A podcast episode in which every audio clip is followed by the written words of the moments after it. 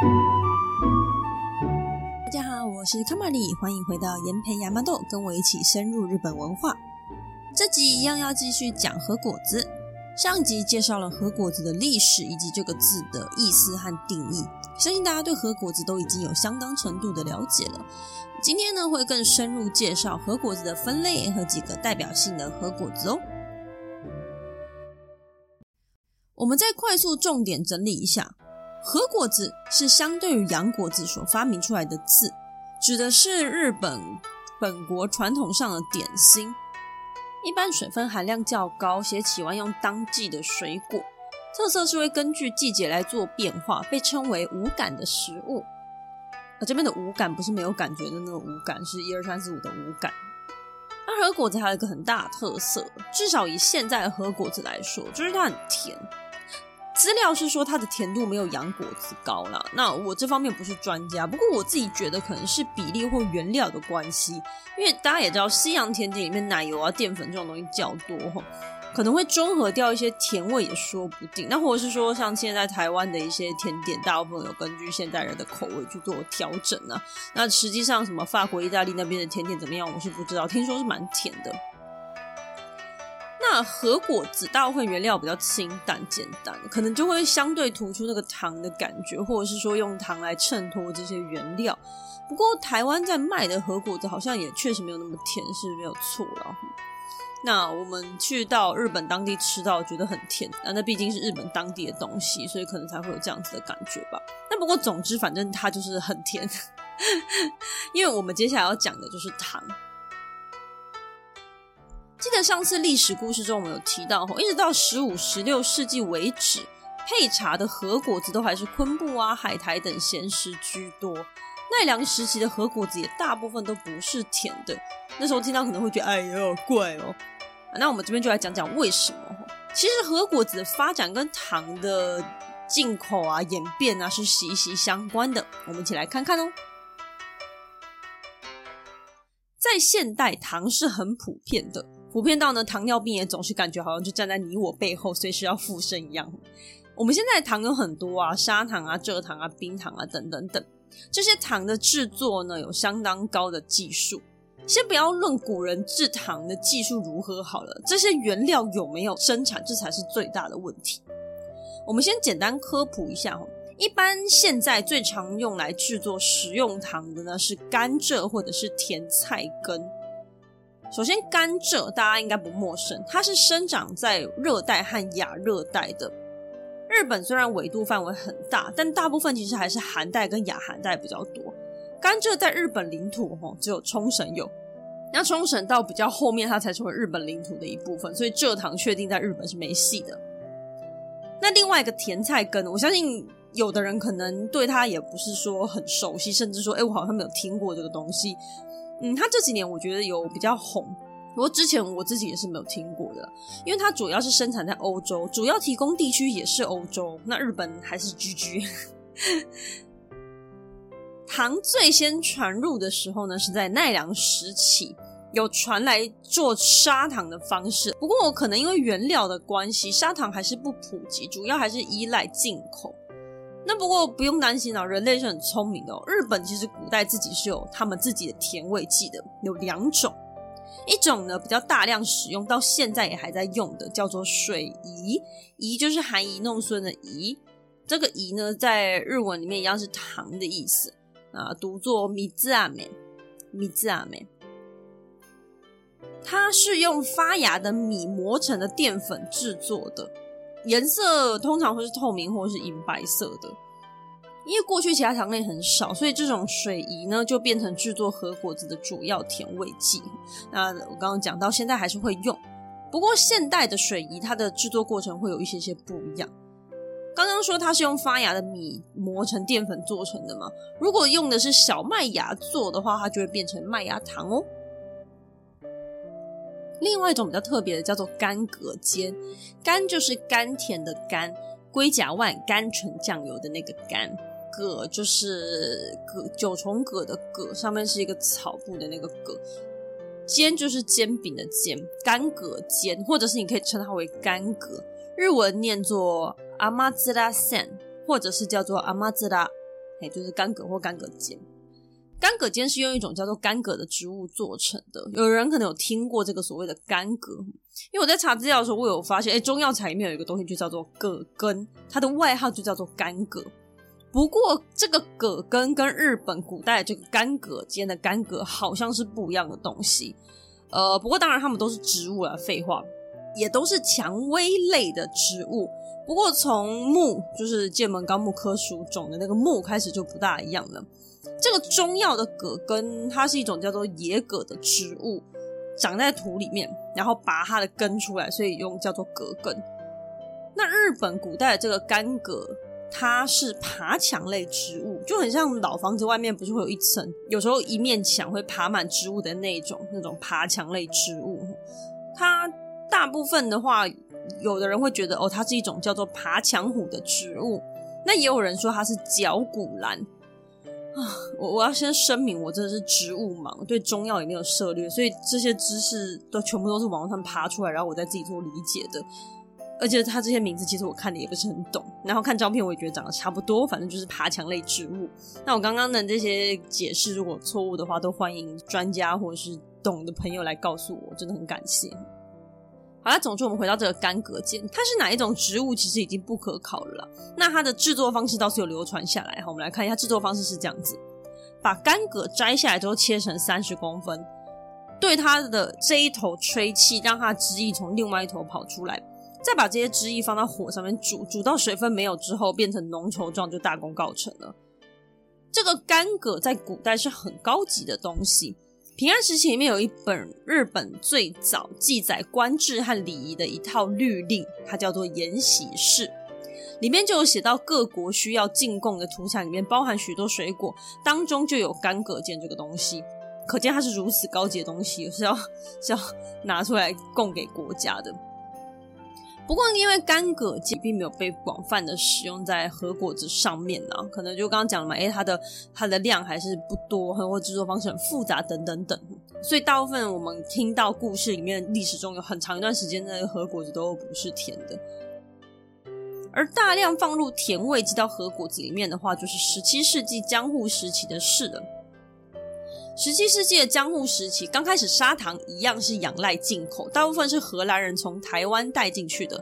对，我们台湾人来跑龙套喽！啊，不过你看和果子的那个甜成那个样子，就知道十个台湾大概都不够用吧？太夸张了。反正呢，第八代将军德川吉宗终于聪明的想到，可以把甘蔗搞来种，比较快。你总不能一直仰赖人家进口吧？那我们刚刚有提到甘蔗只有哪里有？只有冲绳有。那冲绳在那个时候它还是琉球，它叫做琉球王国和琉球。这个琉球呢是有甘蔗的，叶，好聪明，终于搞到原料喽。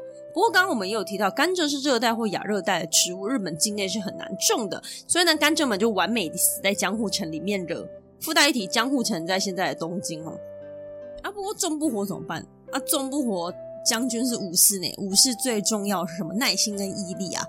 江户种不活没关系，我们一路往南种种看看哪里可以活。所以全国各地就开始挑战种甘蔗跟制糖，那最后真的成功了！日本最高级的糖三盆糖瓦萨姆就在这个推动下产生了。那其实制糖跟种甘蔗的过程呢，它成功了，当然日本人很开心啊，但并不是所有人都很开心。刚刚说了呢，其实日本最大的甘蔗仓库在哪里？在当时的琉球。那个时候，琉球其实还不是日本的一部分哦，它是隶属于萨摩藩。那萨摩藩大概就是现在鹿儿岛啊、宫崎带，就是九州地区最南边的地方，那就是日本当时国土中最南边、离琉球最近的地方。这个琉球王国在十七世纪初的时候，从中国人那边学习到如何用甘蔗制造黑糖。萨摩藩接管之后，看到琉球产的黑糖，当然两眼发直啊！哎，拜托，大日本国每天都用一大堆高级国货去换国外的砂糖，贵的要命又少的要死。那征服一个地方，发现里面全部都是糖，能不激动吗？于是这个黑糖就马上成为萨摩藩最大的钱财来源。十八世纪呢，更是把每年交给朝廷的年贡从米改成黑糖。好，那有去过冲绳，或者是大概知道冲绳什么概念的人，大家其实也知道，诶，那个冲绳琉球它才多么丁点大而已啊！这么一点点土地，为了凭萨摩藩的全体经济，只好全员动员来种甘蔗，结果呢，变成岛民自己没有食物可以吃，因为全部的土地都拿来种甘蔗了。他们全部土地都拿来种甘蔗，也没有办法。一整个日本这么大，一个琉球这么小一点点，他们能够提供多少呢？所以呢，这个可怕的事件就被称为黑糖地狱。我看来少吃糖，除了可以救自己的健康，还可以救世界上某一片土地的人，真的是没事少吃糖哎。那这就是为什么冲绳的名产里面就有黑糖。这个对台湾人这种甘蔗王国来说，其实是不是很懂这种东西是有什么好特产的啦？但对冲绳以上，就是冲绳以北的日本国土来说，真的是可以让人疯狂的黄金产品。不过令人难过的是，吼，有的时候去冲绳买回来的黑糖后面写的会是 Made in Taiwan，所以大家在买土产的时候还是要看一下它的出产地哦。好啦，那说完了糖，我们再回到核果子。核果子的世界是非常庞大且华丽的。那以前的国土，吼如果人民越来越多的话，有效管理人民有什么方法？我们需要做什么事情呢？就是户口普查嘛，帮大家分类啊、登记啊，才好管理嘛。那核果子也是一样的。为了要让大家可以基本的知道它属于哪一种类的核果子，我们接下来就来介绍核果子的分类方式。和果子的分类可以从质地、用途和季节三种来分。不过因为内容。呃，简单可以很简单的讲，但是你要再继续细讲下去，还是可以继续往下不断的呃没有底线的一直哇的往下，因为内容过于庞大并且繁杂啊，有的可能涉及到非常多的专业知识，这个对，所以我这边只会讲要点式的，就是我们一般普通老百姓可以理解并且可以拿来使用的知识，过于细微的部分就不会太多赘述了。首先，我们以质地来介绍。质地的话，我们可以先大方向的分成生果子、半生果子和干果子三种。生果子叫做 namagashi，汉字就写作生果子。这个生呢，就是没有煮熟的那个生的意思。那你很直觉就会觉得说它是没有烤过的，像羊羹啊、麻薯啊、蕨饼啊这一类的都会被分在生果子。烤过的叫做干果子，干果子叫 higashi。诶，例如说像米果啊、小麦煎饼啊等等等，所以粗略的这么区分没有错哦。我一般外行老百姓这样去理解，其实也是 OK 的。不过我们今天就是要比一般老百姓要再更厉害一点，所以才来听这个节目的吧。好，它其实正确、确切的判断基准，最准确的其实是含水量。水分含量达百分之三十以上的属于生果子，百分之十以下的属于干果子。那介于这两个中间指的就是所谓的半生果子，我们日文读作 hamnama gas。烤过之后含水量有达到标准三趴的话，其实你还是可以把它列为生果子，像铜锣烧啊、蜂蜜蛋糕等等等，你就会觉得哎，好像很怪哎，但因为它的标准是含水量，你就比较可以接受它有没有烤过这件事情，不然应该很难想象为什么铜锣烧是生果子吧。至于半生果子的部分，我看了蛮多资料的，可是因为半生果子的品相大部分都不是我们熟悉的，所以我其实很难举例给大家。唯一可以当做例子的就是羊羹呐，羊羹等一下还会有详细的介绍。总之呢，依照羊羹制作方式的不同，它含水量有时候会不一样。所以如果今天的羊羹它的含水量偏低，它可能就会被分到半生果子的范围去。那变正常的话，它就是属于生果子的部分。那干果子就很容易区分，然后刚刚讲过的煎饼啊、米果啊，或者是说像什么金平糖啊、仙贝啊等等等、甜纳豆等等等，什么干干脆脆这一种的，你一看就知道它一定是干果子。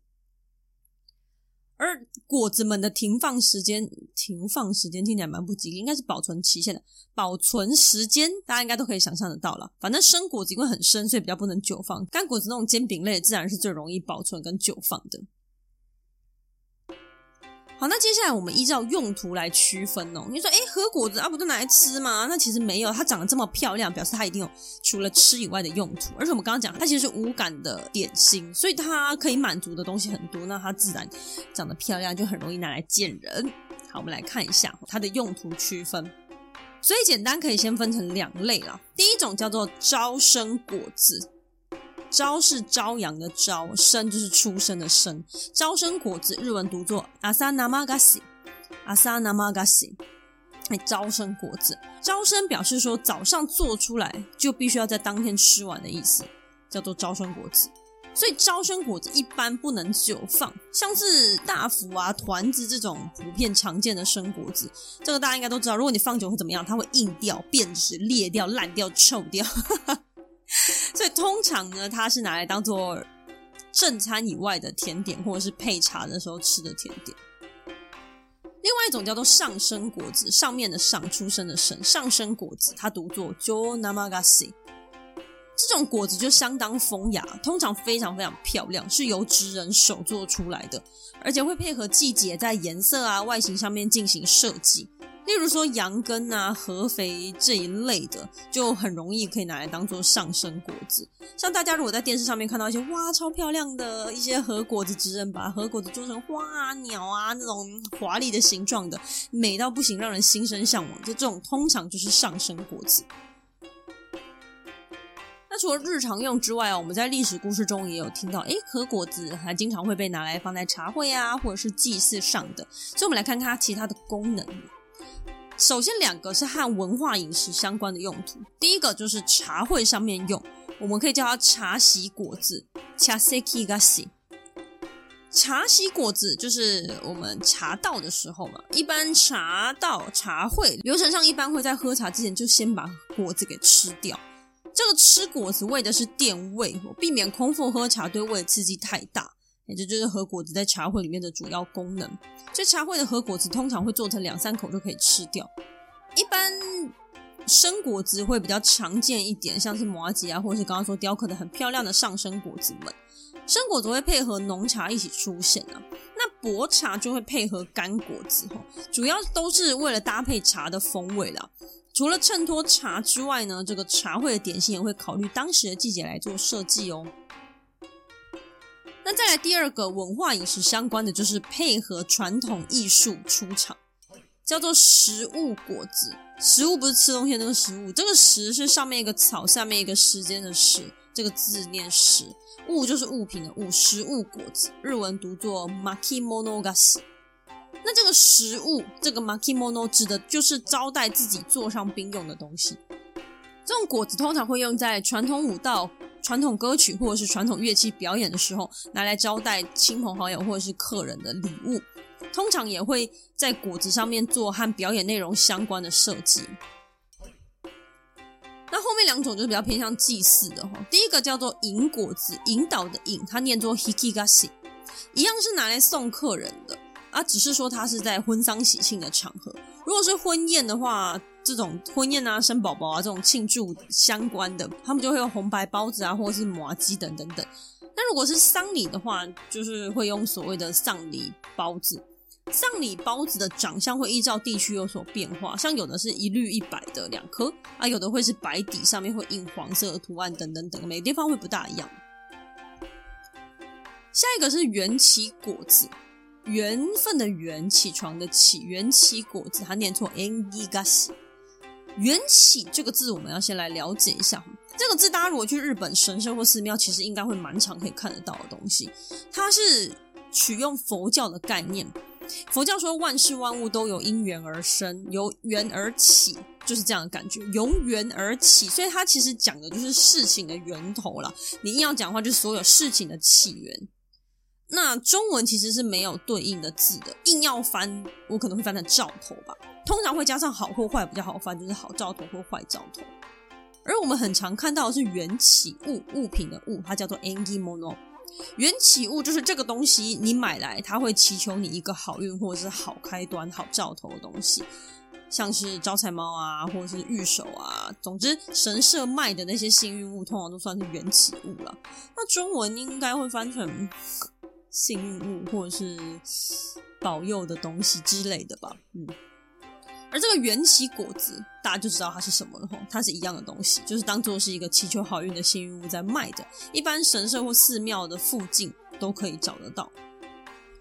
最后一种是展示用的果子，它比较特别，它叫做工艺果子，工工厂的工，然后艺术的艺，它读作 k o g e g a s 工艺果子，这个应该就很好理解了，就是不能食用，纯粹观赏的。那当然，这种艺术品等级，它的做工表现就会更加的精细繁复。最后一个是根据季节来分类，这个就很好理解了，因为我们前面也都有提过嘛，日本和果子还有个非常重要的特色，就是因应季节。因为日本是一个四季非常分明的国家，而当地人在过节，甚至是每个月份该做的、该吃的东西都相当的讲究。以前有的人就会跟我说：“啊，那叫农民历嘛。”你要这样说是也没错了。可是农民历除了入错跟结婚的时候，你告诉我谁会认真的看、认真的照做呢？好，总之日本人，尤其是传统的日本相关文化上，季节的体现都是相当重要的。春天的话呢，就是樱花麻吉嘛，赏花的三色团子啊等等，或者是春天相关的节庆，例如说过年，它就会有镜饼，或者是女儿节的果子。啊，这个镜饼它是镜子的镜，饼就是麻吉的那个饼，镜饼就是大家在电视上面应该蛮常看到的，它是白色的三层叠在一起，大中小啊，上面会放一个橘子，两层还三层，对，反正上面是放一个橘子，很像我们的年糕啦。夏天的话，就会有清爽的水杨根啊、水馒头啊；而节庆的话，就是男儿节，就是我们的端午节，他们就会有自己的粽子，或者是会有吃一种用薄木叶子包裹起来的麻糬，叫做薄饼。秋天是栗子盛产的季节，所以会有栗子馒头、栗子杨根，或者是赏月团子。最后，冬天接近年末了，会有一些祈求除恶、感恩一年平安度过的火焚馒头等等等。好啦，说完了分类，大家可能有点晕了啊！怎么好像很多都没有听过，我听不懂。对，我其实已经尽量用台湾人比较可能接触过的来当范例了啦。但说真的，和果子的世界可以说是三千大千世界，大部分其实都相当陌生。我在查资料想说，哼，大概八九成其实 我们平常听到的几率真的比较低，而且很多名字很诡异，例如说像什么落雁啊、金鶚啊、求肥啊等等等。以下几个我就会选比较有名或是比较常见的和果子来介绍给大家。首先，我们先来讲台湾比较具有代表性的和果子吧。好了，第一个出场的就是羊羹。我们刚刚一直提到羊羹，因为它真是一个很好的例子。羊羹身为台湾人应该是不陌生呐，不需要想，绝对是日治时期传进台湾的，没有错。而在日本的历史故事中，它是在室町时代的时候出场。它跟着中国的点心们一起漂洋过海来到日本。不过我不知道大家有没有想过，它为什么叫做羊羹？就是羊跟羹，跟这个甜甜好吃的一小块的食物好像没有什么关系，对吧？其实呢，它在中国的时候确实是人如其名，它是一种羊肉羹的形态。不过它不是羹汤，它是羹汤形态之后再冷却成一块，为了方便携带。对，羊羹一开始就是肉羹，突然觉得很恶心，而且还变成一块。我第一次听到说相当震惊，说真的，因为我很喜欢吃羊羹，我知道的时候觉得呃有一点不舒服。不过呢，它后来传入日本之后，因为日本那个时候。比较不吃肉，因为佛教的关系，吃肉的比较少了。那就为了方便，就就换成小麦或红豆粉去代替羊肉，再拿去蒸，就变成所谓的蒸羊羹。好，那不知道大家有没有这种经验？或者是你在高级日式餐厅，或者是你去日本，你买了一条羊羹，但是你吃下去之后，你觉得很怪，就是有点干，反正就跟你想象中的那个水水的、甜甜的、Q Q 的羊羹是不一样的。诶，这个故事我听到蛮多次的。这个原因是因为吼，其实羊羹有很多种版本，在台湾比较普遍的是加了寒天的版本，日文里面它是叫做炼羊羹吼，炼乳的炼。而刚刚我们一开始它在宋朝传来日本之后，改成小麦红豆粉去做的，在蒸熟的那个东西叫做蒸羊羹，它是用蒸的。你会发现它里面并没有寒天，对啊，如果里面没有寒天，它里面就只有小麦跟红豆粉的话，你想也知道它应该会是蛮，就是它的那个口感一定跟我们现在是不一样的。它在寒天发明之前，就是一直都是蒸羊羹的那个版本，在寒天发明之后，它一直都是这个版本啊。现在还有，不过据我所知，台湾其实真的不普遍。那还有一种叫做水羊羹，水羊羹跟炼羊羹其实是一样的东西哦。只是水分含量再高一些，它外表其实就看起来就已经很像我们的仙草那种感觉了，就跟羊羹又有一点真的长得又不一样。在现代的日本呢，它这个水羊羹它属于夏天的和果子，因为听起来就很凉爽嘛。不过在没有冰箱的古代，水羊羹出现在夏天就会跟雪宝一样，很快就会与世长辞，所以古代只有冬天才有水羊羹哦。下次吃到跟台湾的不一样的羊羹，就不要再说人家做失败了，可能就只是我们比较短见而已呢。好，再来大福，日文读作大福哥。大福，我相信也是台湾人最熟悉的日本点心之一了。像我们家每年过年就会买一大堆大福来吃，草莓啊、巧克力等等等，吃不完快要干掉的时候，就会被命令一个人要吃两三颗。可是大福吃下去就很胀啊，吃两三颗根本要人命嘛。大福这个名称的由来，其实就是从吃了会很胀的这个特色来的。大福的原料是什么？来审视一下，它是马吉加红豆馅嘛。大家一稍微看一下，就是呃，它都是一些饱足感很强，而且很难消化的东西，所以年纪大的人或者是消化胃不好的人，就不会建议吃大福，甚至不能吃太多大福。所以它一开始它的名字叫做腹太，腹部的腹，太就是太大的太，读作哈拉布多。太在肚日文里面是胖的意思啊，所以就肚子很胖。或者是叫做大腹，一样腹部的腹，读作大腹哥。它一开始就是，反正意思就是说大肚子或者是胖肚子的意思。而现在的大腹就是刚刚的大腹的腹部的腹，把它改成福气的福而来的大腹。这个大福是江户时期才出现的年轻果子，算年轻吧？哎，对，应该算蛮年轻的。那最开始也是因为砂糖还不普及啊，所以那时候是用烤的方式来卖。然后后来有出现盐大福。也是一样的原因，因为那时候砂糖不普及，啊，后来比较普及之后，才有出现现在这种比较甜的版本。OK，那接下来我们来讲讲几个台湾人可能比较陌生，但是它在日本相当常见的代表性和果子。哎，让我取两个为例哈。第一个叫做落雁，沉鱼落雁的落雁，和它的名字很浪漫，读作拉库冈。不过，这个落雁这个名字呢，的由来跟这只成人是没有什么关系的。那它的由来是什么呢？众说纷纭啊。哎，有的是说，吼，在中国的时候，它原本叫做软落甘，很软的软，落下的落，甘甜的甘，软落甘。那后来传过来说，因为翻译上的问题啊，或是口误啊，等等等，总之它误打误撞就变成落雁。或者是有的人说，有曾经有一位僧人，他去到北边，看到雪白的落雁，旁边配上了一些芝麻，哦，看起来就好像是黑色的大雁落在北国雪白的大地上，独立于人间，所以他就把它命名为落雁。啊，或者是也有人说是，那也有人说天上落下一只大雁，它是代表秋天的季节雨啦之类的，反正很多很多。名字的缘由如何不知道。但落雁呢，大部分是粉白色这件事情是确定的。落雁它是用米粉、水银和砂糖混合之后，放到模具里面定型而成。它的外形有点像绿豆糕，但它没有内馅，而且它感觉应该是没有绿豆糕那种湿润的口感，它可能偏干一点点。颜色跟造型可以变换，不过色泽多偏向淡粉色啊、淡蓝色、淡黄色这一类的，就是很漂亮的那种颜色啦。是很高雅细致的小巧果子。那为什么我要举落雁当例子呢？因为它很秋。什么秋法呢？日本有三大和果子，这三大和果子不是是指三种种类，而是指三种最代表性的和果子商品。那分别是新泻县大和屋的越乃雪，越就是越过的越，乃是有容乃大的乃雪，就是下雪的雪，越乃雪这个商品。再来就是金泽森巴这家店的长生店，长生店就是我们很中文很常听到那个长生店，长生不老的长生，然后店就是殿下的店，长生店这个商品。还有第三个就是岛根县风流堂的山川，山川就是那个山川啊。这三家店呢，我就不会特别多介绍了。不过我刚刚提到这三大商品，越南雪、长生店跟山川，就是我们所谓的三大和果子。这三个里面哪一个是落雁呢？要不要猜猜看？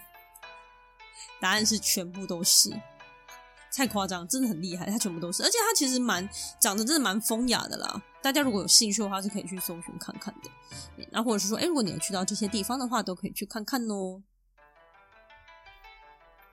好，下一个是最中，它念作摩纳卡，摩纳卡，最中间的最中。这个中文可能听起来黑人问号，我听不懂这个名字是什么意思？什么叫最中？对，但中文听不懂。不过它的名字来源其实相当浪漫。相传呢，在平安时期的某一天，皇宫里面正在举行赏月宴会，这时候就有一个歌人，就相当于诗人啊，他就对着美丽的月亮吟唱了下面这段诗词：“水面明月影，中秋月正圆。”那原文我就不念了，反正中文翻译大概就是这样子哈。总之呢，这个最中它其实就是正中间的意思啊。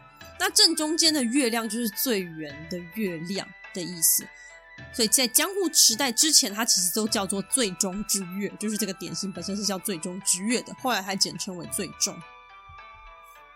最开始其实是为了应景，为了那个赏月宴会而准备圆形的点心，然后就是顺着顺着就被取上了这个名字。它的做法是呢，把糯米粉跟水融合之后擀成薄皮，再用成圆形之后拿去烤，外面会涂上一层水银或者是蜂蜜。它的外皮就是脆脆的两片这样子。那江户时期之后开始砂糖自由了嘛，不用在很可怜的那边涂上一点点一点点的糖，而是直接把红豆馅往里面塞饱。而现在的最终它的长相就是上下两片壳，然后中间会有一个红豆馅，它那个壳是很脆的那一种。而现在呢，很多商品它里面有塞馅料的，我们也会称它为最终，例如说有放馅料的大福，就是叫最终大福之类的，也会有这样子的名称的演变。东京有一家很有名的店，它叫做新正堂，它热卖的商品就叫做切腹最终，就是那个切腹自杀的那个切腹。这个名字的由来呢，是因为它这家店呢的地址刚好是日本一个很有名的故事——忠臣藏的事发现场，忠是忠犬的忠，臣就是臣子的臣，藏就是宝藏的藏，忠臣藏。忠臣藏这个在台湾可能就比较没有那么广为人知啊。那但是它在日本是一个家喻户晓的故事。这个故事改编自历史的真实故事，反正内容简单来说就是家臣们帮家主讨回公道的故事了。而这家店的地点。据说就是当初家主切腹自杀的地方。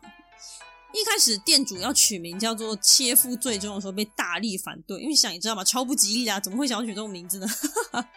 据说一百一十九票里面有一百一十八票反对。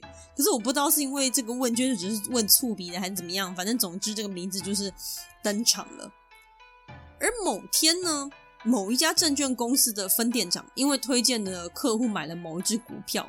就这只股票不幸暴跌，这个店长就讲说：“哦，真的不行，我为了赔罪，他就买了一个切腹最终，表达自己的心意去道歉。”一周之后接到电话说：“啊，因为客人从你的切腹最终之中感受到你满满的歉意，所以我决定原谅你。”因为这个故事，切腹最终从此就大爆红。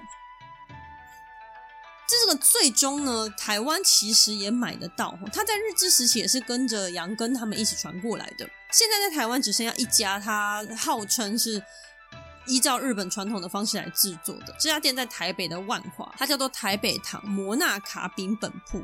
如果想要尝尝看的话，也可以去这家店买买看哦。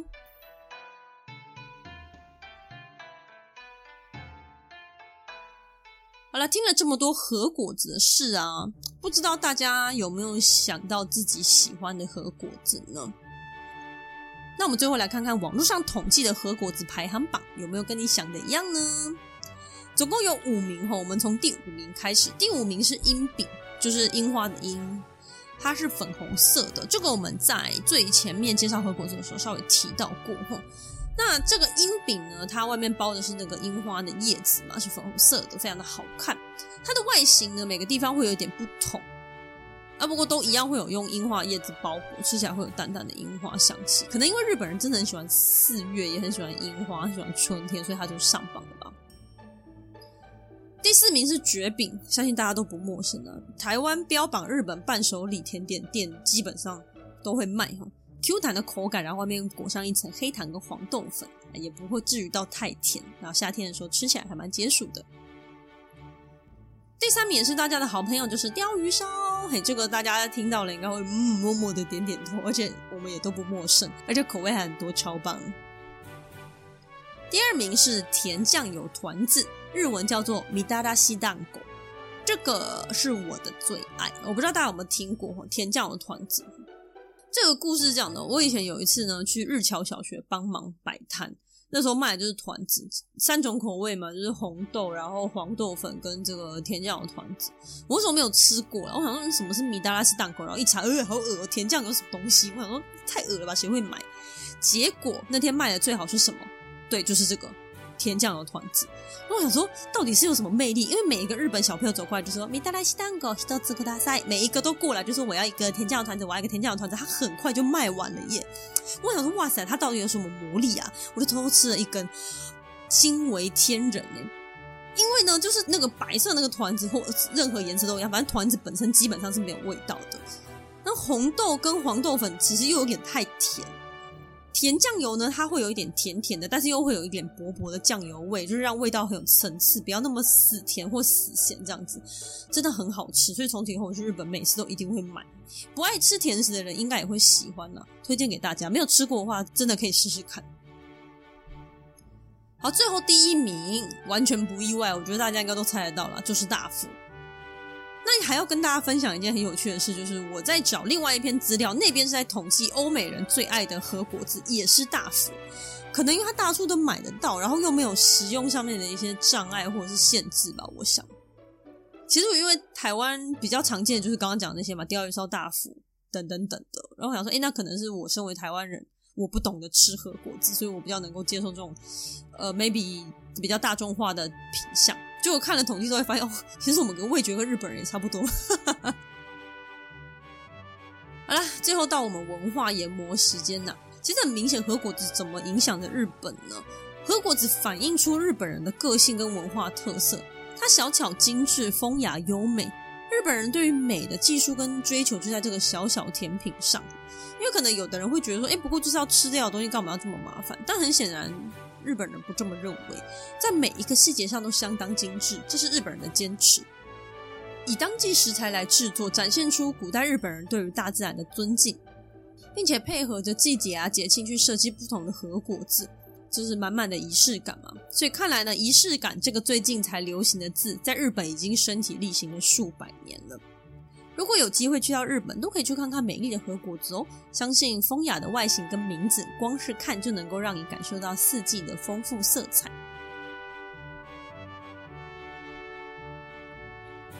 好了，回和菓子这一篇就差不多了。那一样在最后想要跟大家分享几个小知识。日本的馒头馒头是有包馅的，相当于中文的包子。二零一九年，日本井村屋发明了没有馅料的包子，轰动全日本。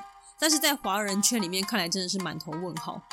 而二零二二年三月，日本连锁超商乐松也可以买到没有馅料的包子哦，也就是馒头，一颗含税一百零八块日币。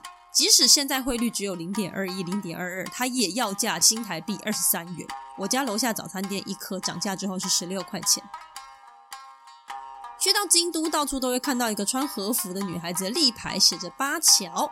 八桥也是一种生果子，三角形的外形里面包着一颗馅料。京都到处都看得到，甚至隔壁的奈良也有。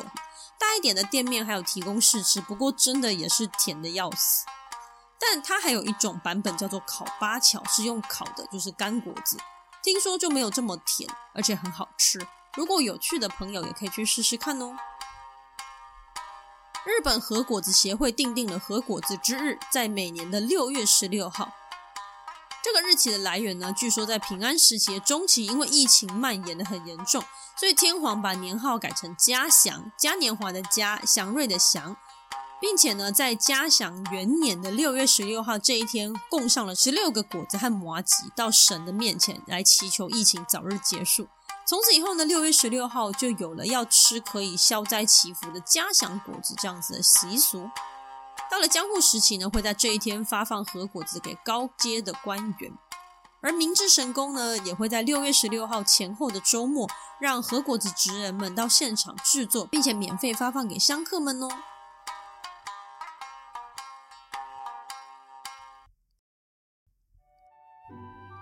好了，以上就是今天的内容啦。了解了和菓子的花花世界，希望有拉近你和日本的距离哦。谢谢大家的收听，我们下期再见啦，拜拜。